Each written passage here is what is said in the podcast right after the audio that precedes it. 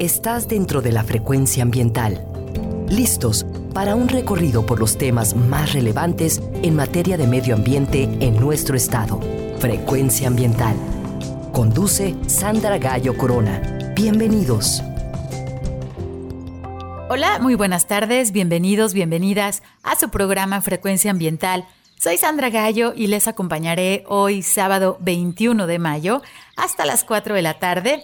Sean bienvenidos a conocer acerca de los temas ambientales que se generan en Jalisco. Estamos con ustedes desde la frecuencia de Jalisco Radio en el área metropolitana de Guadalajara a través del 96.3 de FM y del 630 de AM. Gracias a quienes nos sintonizan en su teléfono o computadora a través de www.jaliscoradio.com. Muchas gracias a quienes nos escuchan esta tarde desde las regiones de Jalisco, en los valles, en la Ciénega, la región Lagunas, el sur y sureste, en los altos y también a todos los municipios que integran la costa de Jalisco, así como las montañas de la Sierra Madre Occidental y el territorio Huirrárica. Muchas gracias por acompañarnos. Les recuerdo que pueden escuchar los programas anteriores a través de la plataforma Spotify y en el enlace gobhal.mx diagonal Spotify Frecuencia Ambiental. Puedes comunicarte con nosotros a través de la página de Facebook y también vía Twitter. En ambas redes nos encuentras como arroba semadethal.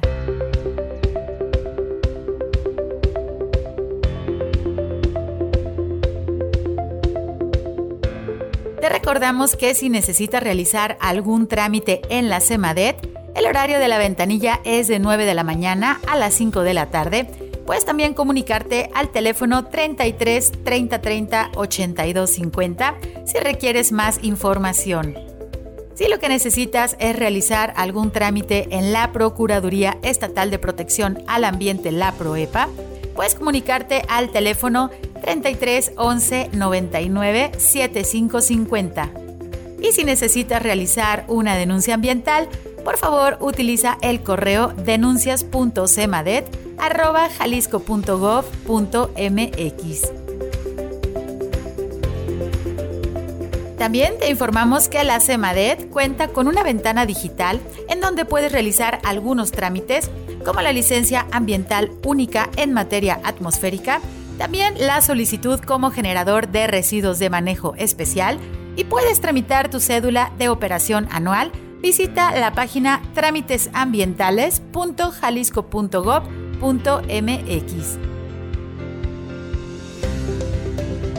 Te recordamos que aún estamos en la época crítica del estiaje.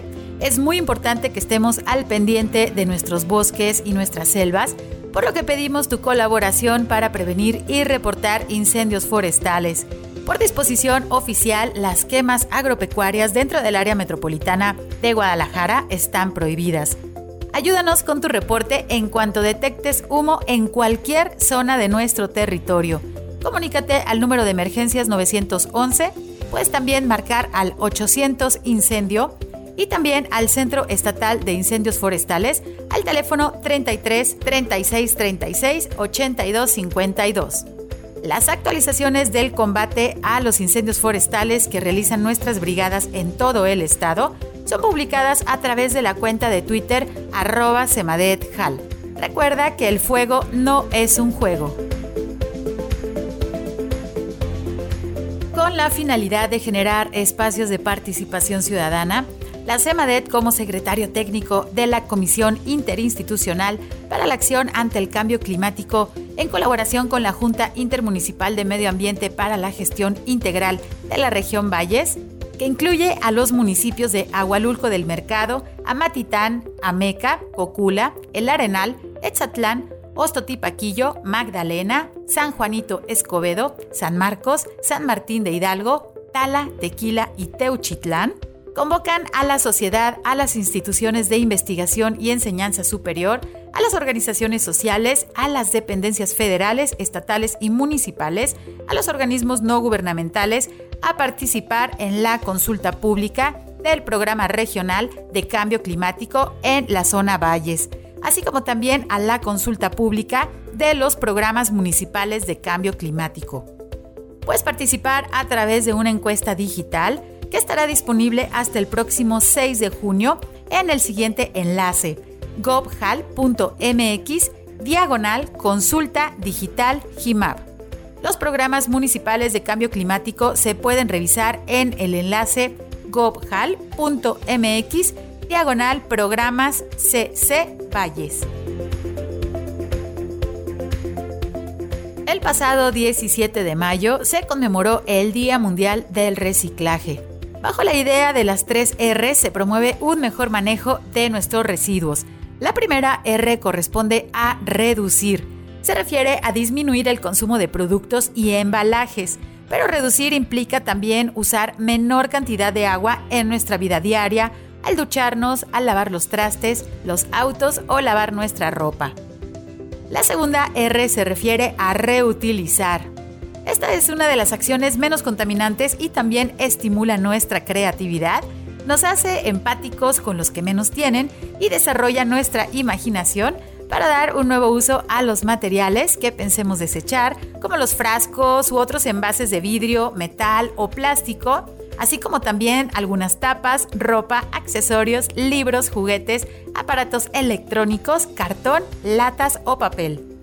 La tercera R se refiere al reciclaje, que nos indica que la mayoría de materiales que utilizamos pueden ser reciclados.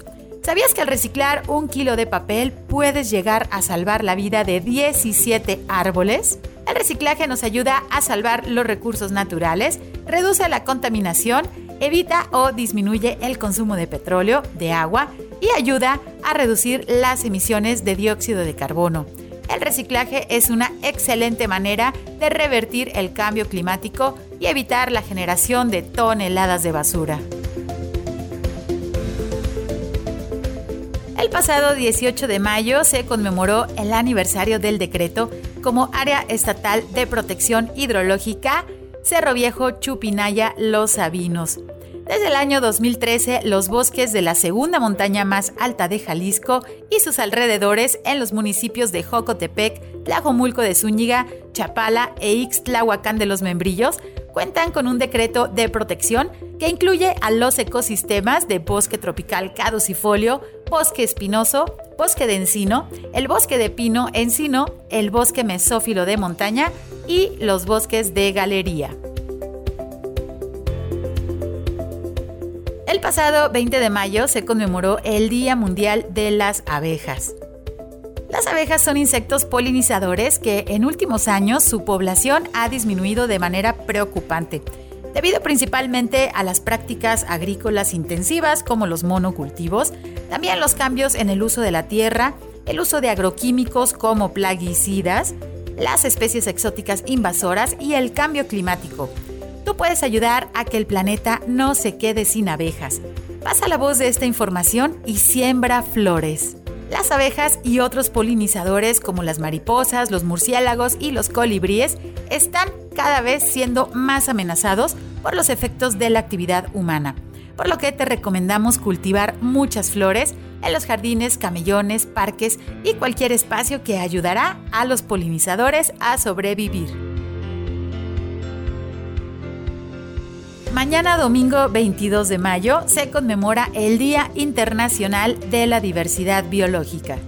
Con el tema Construir un futuro compartido para todas las formas de vida, la Organización de las Naciones Unidas busca hacernos reflexionar acerca de la importancia que la biodiversidad tiene para la regulación del clima, para reducir los problemas de salud, ayuda también en la seguridad alimentaria y también en la hídrica. La biodiversidad es la base sobre la cual podemos reconstruir una mejor sociedad en nuestro planeta.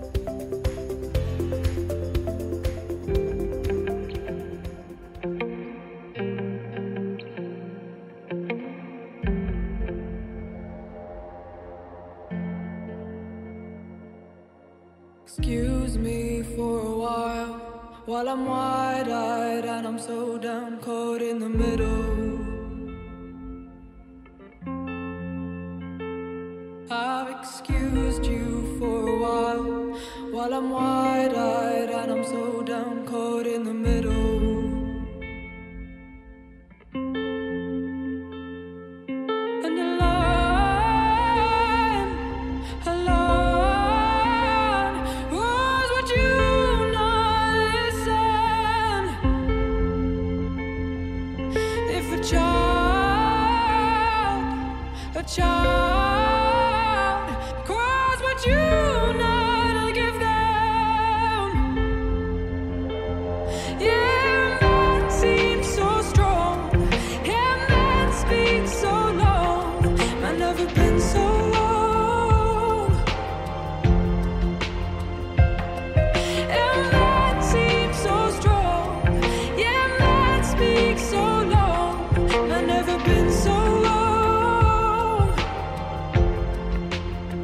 Hoy iniciamos nuestro programa escuchando al grupo London Grammar y su canción Strong, fuerte.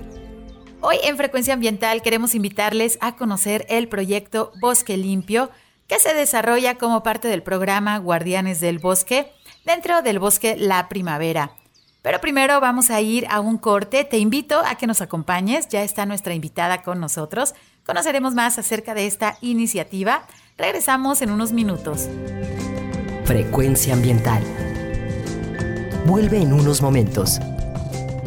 Quédate con nosotros. Estás sintonizando Frecuencia ambiental. Continuamos.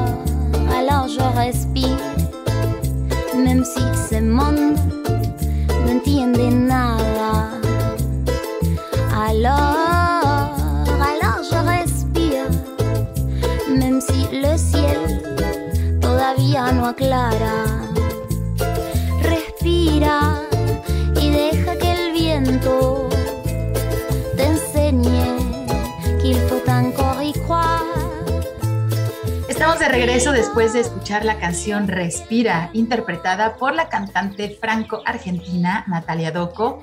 Respira, ven y vuélvete al viento.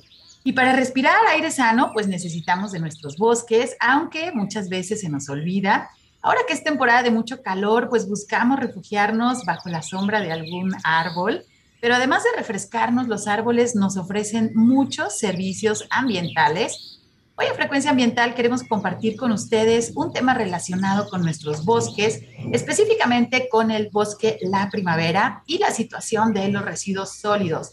El bosque La Primavera es un área natural protegida con la categoría de área de protección de flora y fauna, pero al encontrarse tan cerca de la segunda ciudad más grande de México, es una de las áreas con más presión y muchas amenazas que ponen en riesgo pues la salud de su ecosistema y por consecuencia también se afecta la calidad de los servicios ambientales que todos los habitantes del área metropolitana de Guadalajara pues obtenemos de esta área boscosa. Sin embargo, existen diversos esfuerzos ciudadanos y de instituciones que se encuentran realizando proyectos para que el bosque se encuentre pues en mejores condiciones. Y hoy vamos a conocer más acerca de un proyecto llamado Bosque Limpio, que forma parte del programa Guardianes del Bosque que lleva a cabo el Centro de Cultura Ambiental e Investigación Educativa Calle. Y para hablarnos de este tema nos acompaña Liana Cerati, quien es abogada y educadora ambiental, es maestra en ecología emocional por el Instituto de Ecología Emocional en Barcelona. Eh, realizó un posgrado en economía circular por la Universidad de California en Berkeley. Es embajadora de Climate Interactive por el MIT también es promotora ambiental del Bosque La Primavera y pues defensora de su conservación. Ella ha colaborado en la aplicación del Programa Nacional de Escuela Verde de la Semarnat y del programa Gánale al CO2. También participó en la construcción de la norma ambiental estatal para la eliminación de bolsas y popotes en nuestro estado de Jalisco, junto con el Tecnológico de Monterrey. Actualmente es consultora en Terra Integra, donde asesora programas de educación ambiental, de economía circular y de gestión de residuos. Participa activamente en la Agenda Verde y la construcción de Zapopan como ciudad circular. Y bueno, pues la señora Liana es una guardiana del bosque y le damos la más cordial bienvenida. Liana, buenas tardes, ¿cómo estás? Bueno, pues encantada de estar aquí, Sandra, maravillada de este, de este espacio y agradeciéndote muchísimo que bueno, ya nos conocemos desde hace rato y me parece padrísimo poder estar aquí contigo y platicar un ratito con nuestros radioescuchas. Este tema tan apasionante como es este, este pulmón natural que tenemos aquí, que es nuestro vecino de la ciudad y que a veces hasta se nos olvida, ¿no? Que está aquí tan cerquita y que nos brinda tantas cosas tan maravillosas, sobre todo para nuestra vida diaria y para poder respirar y para estar saludables. Es que encantada de estar aquí. Pues muchísimas gracias por acompañarnos. Es un honor recibirte aquí en Frecuencia Ambiental y sobre todo, bueno, para platicar acerca de este proyecto Bosque Limpio y que más allá, como bien lo mencionas, del temporal de incendios, que bueno, todavía no termina, y de las campañas de reforestaciones, que luego es eh, lo que tiene más cobertura mediática en nuestro bosque la primavera, pues suceden muchas otras cosas que ahorita nos vas a platicar y que pues nos va a llegar a sorprender porque como dices, pues lo vemos como un pulmón, pero lo vemos pero no lo vemos, ¿no? Entonces hay que estar informados para pues generar conciencia y cuidar esta área tan importante para millones de personas. Primero me gustaría iniciar, si nos puedes ayudar, pues a conocer qué es y quiénes participan en el programa Guardianes del Bosque. Bueno, como ya bien lo dijiste, Calle es la precursora, como quien dice, o la que se le ocurrió hacer este asunto de guardianes del bosque, que aparte me encanta, ¿no? La palabra guardianes del bosque. O sea, que nos demos la oportunidad de, de, verlo y de cuidarlo. Entonces, desde el nombre es así como muy, nos hace conectar con este espacio natural. Bueno, Calle, eh, como bien lo dijiste, el Centro de Cultura Ambiental e Investigación Educativa, que es una asociación civil, ya tiene bastantes años de estar fundada y de tener, bueno, toda la, organización legal para, hacer una, para conformarse como una guardiana principal del bosque. Tiene varios programas y entre ellos, bueno, obviamente lo importantísimo que hace Calle es tener esta parte de investigación, ¿no? Y de generar programas de educación pero sobre todo ha generado esta nueva faceta que más o menos desde hace como unos dos, tres años estamos eh, trabajando, que es Guardianes del Bosque. Y Guardianes del Bosque surgió principalmente por la necesidad de tantos ciudadanos que, sobre todo con este acento de los incendios, ¿no? Que bien tú lo pusiste sobre la mesa y que es cuando, eh, tal cual en esta época de estiaje, nos hace voltear a ver el bosque y darnos cuenta de que ahí está y de que se está quemando y de que existe. Entonces, muchos ciudadanos se acercaron a nosotros y nos dijeron, oigan, pues queremos ayudar, ¿cómo podemos ayudar? Y entonces surgió Guardianes del Bosque. Y Guardianes del Bosque lo que hace principalmente es tener como varios programas, de los cuales uno de tantos es Bosque Limpio.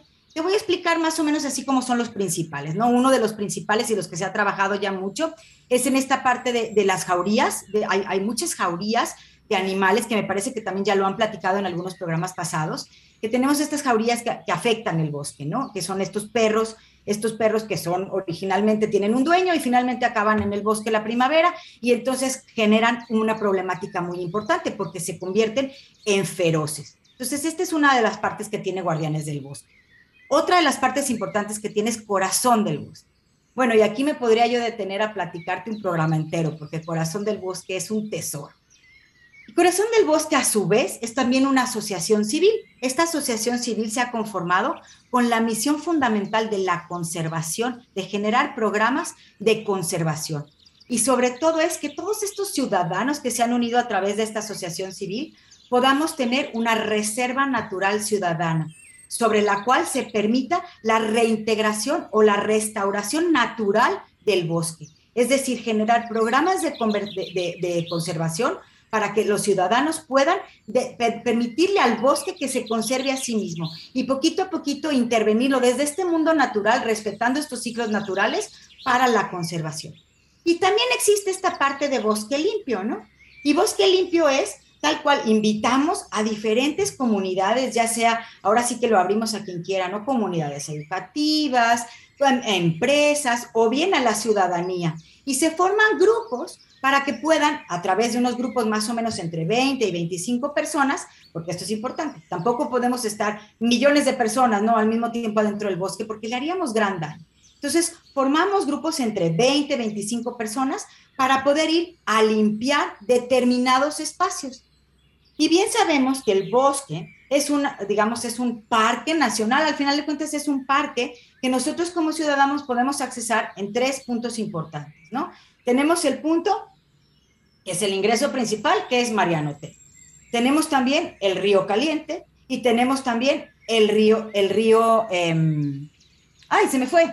Eh, tenemos el río, eh, bueno, es otro de los ingresos principales, no me voy a detener en esto, pero al final de cuentas lo importante es que ahí citamos a la gente para que como ciudadanos puedan acudir a, ahí este lugar, ya con una, acercándonos a través de la OPD, en donde organizamos muy bien estas visitas al bosque, y entonces, en grupos pequeños, entre 20 y 25 personas, iniciamos esta limpieza, caminando por los senderos y caminando por diversas rutas, y vamos encontrando esta inmensa variedad de residuos. ¿Qué nos encontramos? Bueno, ya te podrás imaginar, ¿no? Desde esos fecales, que son bueno, ahí podemos tener todo un tema para platicar cómo afectan estas heces fecales de todos los mascotas que llevamos a pasear al bosque, porque luego nos da por llevar a pasear las mascotas al bosque, o bien todas estas personas que lo utilizan ya sea para hacer días de campo o los, incluso los ciclistas y todo lo que van llevando, ¿no? Que desgraciadamente pues tenemos esta, este mal hábito, ¿no? Este mal hábito de que a veces llevamos alimentos al bosque y pues se nos hace muy fácil el alimento que nos sobró, pues como pensamos que es orgánico, pues ahí lo depositamos, lo tiramos y entonces este alimento en, en un hábitat que no es el adecuado, pues también puede generar eh, un montón de problemática ecológica. Y que no se diga de los residuos inorgánicos, que bueno, ahí tenemos, ya sabes, lo primero que sacamos son, encontramos llantas, encontramos botellas de plástico, que bueno, vienen tomándose, ya sabes, eh, la cantidad de botellitas estas que nos encantan con el chuponcito, y entonces pues se nos hace bien fácil, en lugar de guardarlos en nuestra mochila, pues qué tal, pues ahí la dejamos en el bosque, ¿no? O botellas de vidrio, o encontramos también, pues estos empaquitos maravillosos, ya sabes, de las galletitas y las papas y todo este montón de, de, de alimentos que, entre comillas, no son alimentos, que es este otro tema muy enorme. Y bueno, pues se nos hace muy fácil y muy sencillo tirarlo, ¿no? Por una parte, porque de alguna manera estamos en un área natural en donde pues, no hay botes de basura, así como cada cinco metros, en donde podamos depositar estos materiales. Y aquí el punto es empezar a atacar esta parte de educar a la ciudadanía para que al momento de que ingrese al bosque, cualquier material o cualquier residuo alimenticio que traigan desde casa, pues no lo dejen ahí, ¿no? Lo que no pertenece al bosque no tiene por qué quedarse en el bosque. Tenemos que regresarlo con nosotros a casa y entonces darle este destino adecuado desde casa. Entonces, bueno, ya te imaginarás que cuando vamos caminando por estos senderos y demás, pues vamos encontrando este grupo de personas en cantidad de materiales y los vamos recolectando a través de bolsas para poder después pues ver qué hacemos con estos residuos. Pues muy interesante lo que nos estás platicando, Liana, y bueno, la parte educativa y de conciencia, en verdad no nos vamos a cansar de, poner este tema sobre la mesa, porque a pesar de que a veces hay campañas en medios de comunicación, pues en la práctica o digamos en estos espacios naturales, pues seguimos viendo los residuos, ¿no? Sobre todo donde están pues estos senderos donde sabemos que está caminando la gente, Creo que el otro sitio que te referías puede ser allá por Tala, por los chorros de Tala, eh, que es otra entrada al, al bosque. ¿sí, exacto, exacto. Que se me fue el nombre ahorita, en fin. Pero, es, parte del, es, parte del, río este, caliente que inicia por donde está eh, acá el balneario, los balnearios, ¿no? Entrando por, por la carretera, este, por la carretera Nogales. Y bueno, justo donde culmina el río este, de, de agua caliente, pues es allá por los chorros de Tala. Y bueno, también lo que nos menciona, sí es importante que, las personas sepan, eh, si bien el bosque de la primavera, pues es un área natural que está prácticamente ya, este, poco a poco la ciudad se la está comiendo, pero es una reserva, es un área natural y es muy diferente a un parque urbano, que es lo, que comentas. En los parques urbanos tenemos infraestructura, ¿no? Están justamente dentro de, de la ciudad, están estos depósitos igual eh, de botes diferenciados, puedes colocar ahí tus eh, residuos orgánicos, inorgánicos, que realmente cuando nosotros los vemos, pues las personas no están haciendo la separación de residuos, en verdad no sabemos cuál es la lógica de no hacerlos. Y fíjense que la cuestión también de residuos, pues es algo que está muy vigente y lo vemos, la problemática que tenemos ahorita, pues de los vertederos, de los grandes vertederos, se generan alrededor de 5 mil toneladas diarias de basura en el área metropolitana de Guadalajara y no se pueden aprovechar simplemente porque las personas no hacen esta separación de residuos en orgánico e inorgánico. No pedimos más separación, con que hicieran esa separación básica y los lixiviados, es decir, este juguito este, que huele luego muy feo, que deriva de los residuos orgánicos, pues se mezcla con el papel, con el cartón. Y cuando nosotros sacamos todos esos residuos, pues van mezclados y muchas veces no se pueden aprovechar de manera óptima. Y tenemos esta problemática que ustedes lo han escuchado en las semanas anteriores y que bueno, esperemos eh, llegar a algún arreglo, pero si nosotros no somos consumidores responsables, pues vamos a seguir generando una gran cantidad de residuos de basura y pues esto se va acumulando en algún lado. La basura no desaparece cuando tú la sacas este, a, la banqueta, ¿no? Para que se la lleve el, camión recolector. Entonces, tenemos que generar esa conciencia. Si, tienen espacio en sus casas, un pequeño patio, pueden tener estos composteros, pueden generar también pues esa tierra para sus macetas y también reducir este, la, temperatura que estamos viviendo también aquí, estas islas de calor terribles que nos están haciendo sufrir a todos cada año. Y bueno, esto con la cuestión del calentamiento global, pues va a ser cada vez más intenso. Entonces, creo que es momento de, eh, pues ya cambiar ese chip y tener un poquito más de conciencia acerca de lo que estamos generando.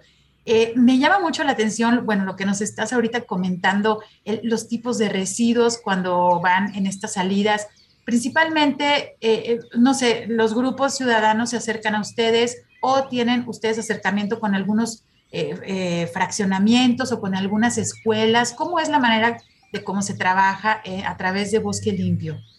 Sí, mira, es muy fácil. Realmente, o sea, estamos abiertos a que cualquier persona que, desee localizarnos podamos concertar ahora sí que una salida al bosque para, para, para poder hacer una limpieza en el bosque, ¿no? Pero principalmente hay, hay muchos fraccionamientos alrededor del bosque que están involucrados con guardianes del bosque, porque también parte de los programas que tienen que ver con guardianes del bosque es el acercamiento, digamos, a lo que es la ciudadanía que está a la periferia del bosque, ¿no? Entonces, claro que hacemos, las invitaciones principales van hacia nuestros vecinos, que son los que tienen esta como, como sensibilización o esta conciencia más cercana, porque aman al bosque, porque son sus vecinos, ¿no? Pero también tenemos muchas escuelas y de hecho trabajamos con programas interesantes, por ejemplo, con alumnos que tienen que hacer eh, programas de servicio social y entonces, ah, claro que a través de calle podemos darles horas de servicio social y haciendo toda esta infraestructura, ¿no? Que la tenemos muy bien organizada para poder sacar a estos grupos con toda la logística y con toda la seguridad eh, de que van a ir a trabajar en el bosque sobre todo la seguridad de saber que cuando van a entrar, ingresar al bosque, lo van a hacer de una manera responsable y que cuando estemos pisando el territorio del bosque lo hagamos con todo este respeto, ¿no? Que es fundamental, porque van acompañadas de, de personas que conocen muy bien, pues ahora sí que conocen y quieren al bosque. Entonces, el acercarnos de esta manera es también una parte muy educativa, ¿no? El poder ir eh, eh, atravesando estos senderos, ir conociendo, pues ahora sí que aprovechamos para platicarles, pues de qué vegetación se trata, qué, estamos, qué suelos estamos pisando, cómo la hojarasca tiene que ver con esta parte de la captación de la humedad y bueno, pues lo aprovechamos también como una parte totalmente educativa.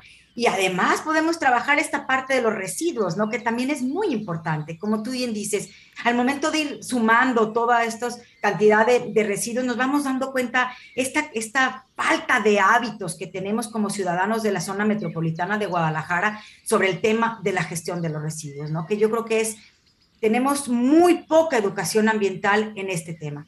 Y creo que sí es, es fundamental, pues, aprovechar, ahora sí que cualquier espacio es maravilloso, para poder hablar de esta parte totalmente educativa de cómo separarlos. Entonces, desde el momento en que los, recolectamos, pues ya podemos ir platicando con estos guardianes que se suman a nosotros en esta jornada y vamos platicándoles un poquito de, ah, pues esto es un PET, ¿no? Y de qué se trata el PET y cómo se produce el PET. Y entonces también hablamos, y tú sabes de dónde viene el vidrio, y entonces hablamos un poquito de que, bueno, el vidrio es un conjunto de arenas y entonces se procesa de esta manera y bueno, ya sabes, podemos platicar N cantidad de historias detrás de cada residuo. igualmente lo hacemos detrás de los residuos orgánicos, ¿no? Y ver cómo, y tratar de dar también esta parte de, de platicar y concientizar y llevar al conocimiento a la gente a través de la acción. Porque a mí me queda bien claro que realmente un aprendizaje se imprime en las células cuando lo hacemos. Y el ir al bosque y tener un residuo en nuestras manos híjole, tiene, es como descubrir el como sacar el hilo negro, ¿no? Y es como poder entender desde la, como el iceberg, ¿no? La punta de, los residuos son esta punta del iceberg y esta, esta caminata en estos senderos a través de la recolección de los residuos nos hace desarrollar una cantidad de información y de conocimiento súper profundo. Y ahorita con lo que hablabas, ¿no? De, poder diferenciar y poder gestionar, o sea, no nada más es llevar, o sea, llevarlos y poder clasificar incluso los residuos que salen del bosque para después hacer programas interesantísimos. Por ejemplo, estamos trabajando ahorita con un grupo de jóvenes eh, de una escuela privada en el cual queremos, para el próximo ciclo escolar, estamos programando hacer estas, o sea, unas idas al bosque y no nada más llevarnos estos residuos, sino que también clasificar los residuos que nos traigamos de las bolsas del bosque específicamente en un centro de reciclado para que los chavos puedan saber incluso, fíjate qué padre, hasta dónde queremos llegar, porque aquí ya estamos hablando de programas de economía circular. Y entonces, entonces, empezar a gestionar esta parte de cómo los, los, los, los proveedores o los productores de estos residuos también tienen esta parte que se le llama responsabilidad extendida del producto. Y si quieres, regresamos platicando de esta parte que me parece importantísima. Sabía que el tiempo se iba a ir volando. Tenemos que irnos a un corte, pero sí, justo regresamos con esto que nos estás platicando. Hay mucha información alrededor del bosque, ya dijimos, no nada más las reforestaciones y los incendios. O sea, ¿quién se imagina que en la mitad de un sendero se encuentra una llanta? Entonces, bueno, pues está sucediendo y eso queremos evitarlo a través también de difusión y de la educación y concientización. Vamos a ir a un corte, regresamos en unos minutos. Quédense con nosotros, estás en frecuencia ambiental.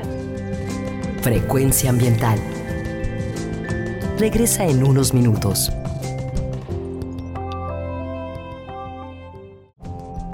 Estamos en la misma frecuencia. Frecuencia ambiental. Seguimos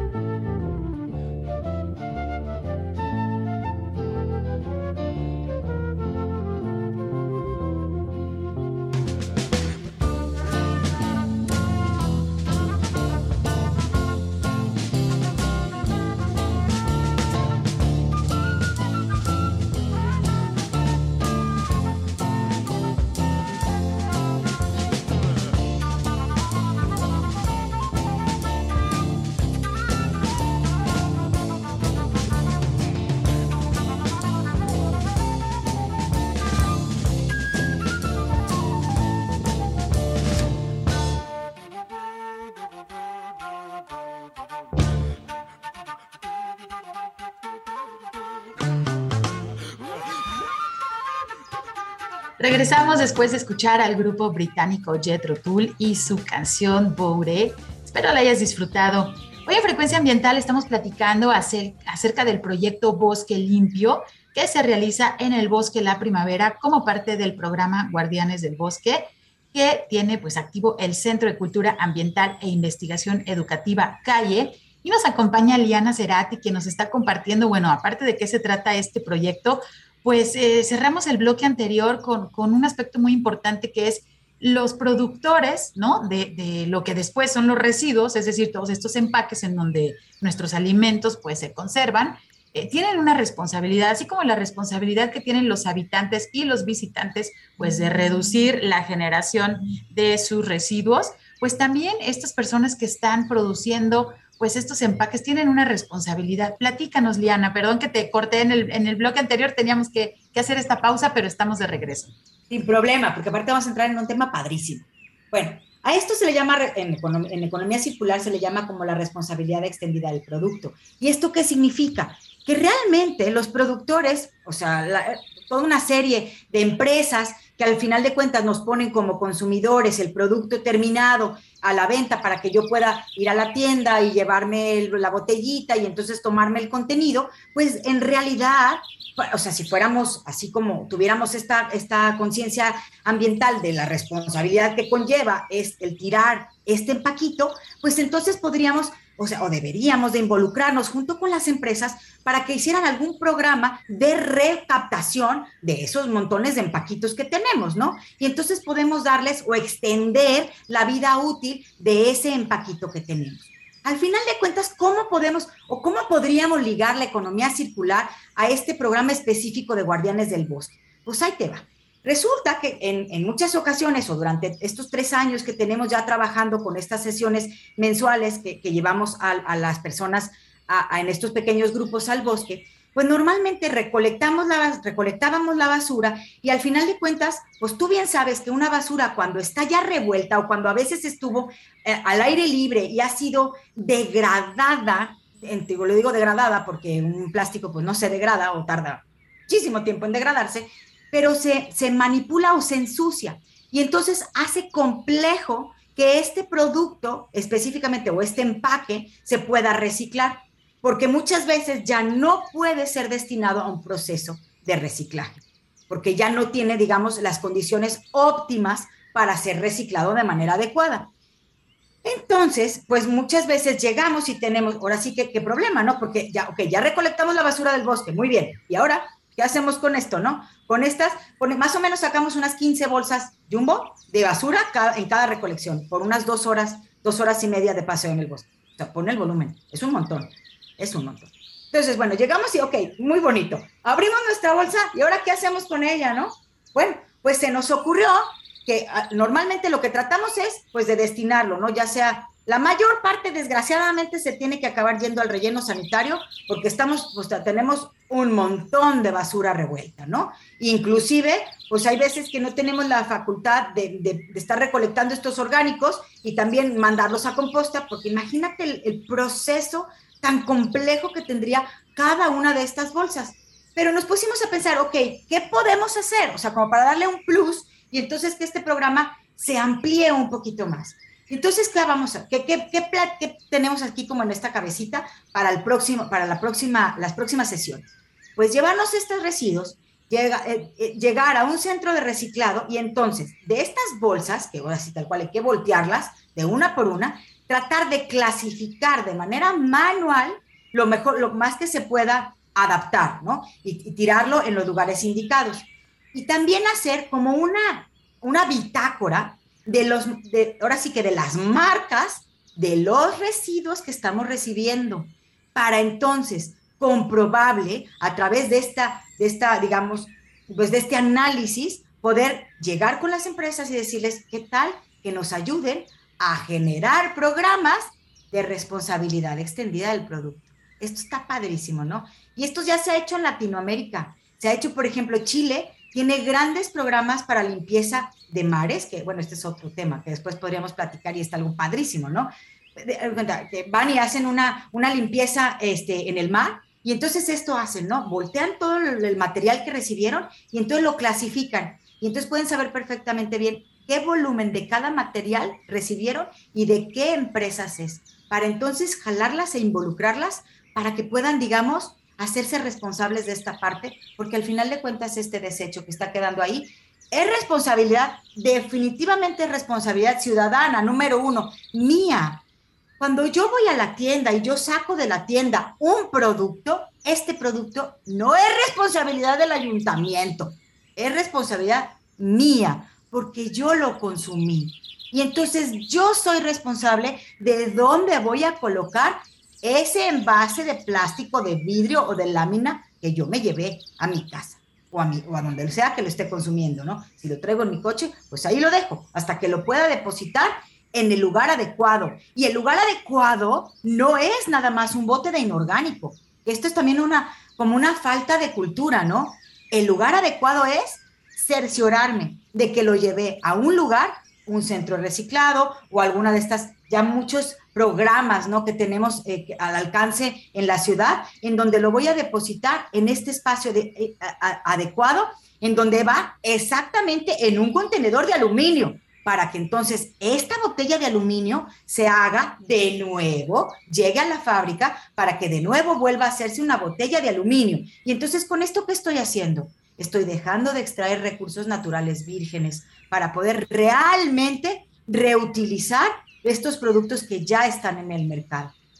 Y bueno, esta es una gestión adecuada de residuos.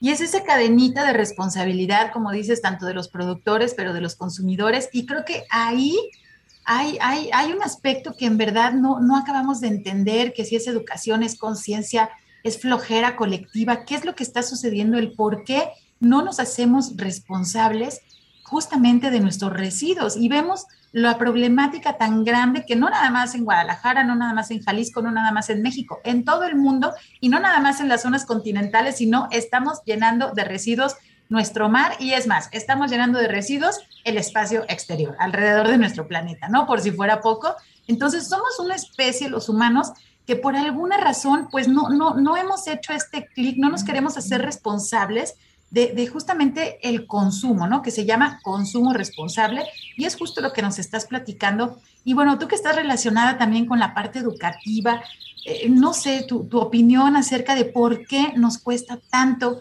realizar la separación de los residuos en casa, porque bueno, muchas veces tenemos niños más conscientes que los adultos, ¿no? Y bueno, y, viceversa. Pero bueno, en Jalisco, por ley, los residuos sólidos urbanos que todos generamos en nuestras casas, por ley, deben separarse. Sin embargo, no está sucediendo. ¿Qué, ¿Cuál es tu opinión, educativamente hablando? ¿Por qué cuesta tanto realizar esta separación de residuos en las casas? Híjole, yo creo que tocaste el tema que es el meollo del asunto y aquí podríamos también extendernos 10 años en platicar esto porque es un temazo. Pero bueno, te lo voy a resumir en, pocas palabras. Y yo creo que esto es cuestión de hábitos. Son hábitos que no se nos han formado. Y bien o bien tenemos un hábito que no se ha reestructurado. ¿Y qué pasa? Faltan programas educativos claros. Yo la verdad creo que deberíamos de tener como, como ahora sí que como ciudad, eh, que es parte de este concepto de ciudad verde, pues una campaña televisiva y una campaña de radio, pero de verdad, o sea, fundamentada en la educación, en que yo te explique y te lleve realmente de la mano para que entiendas qué hacer con tus residuos. Tenemos un desconocimiento total y absoluto. O sea, yo me topo con, bueno, ya esto es tal cual es mi especialidad, ¿no? Yo me encargo de poner programas de gestión de residuos en fraccionamientos, fraccionamientos enormes. Hemos trabajado incluso con cañadas y nos damos cuenta de que realmente la gente no tiene esta educación, no sabe qué hacer, es desconocimiento, no sabe qué hacer con ellos. Y sí, me queda claro que en las redes sociales hay muchísima información sobre esto, pero la verdad nos cuesta mucho trabajo cambiar hábitos, porque tiene que ver con nuestra gestión interior. Y esto es un tema social muy profundo. Y mientras yo no me trabaje en el interior, difícilmente puedo ver y trabajar lo que está en el exterior.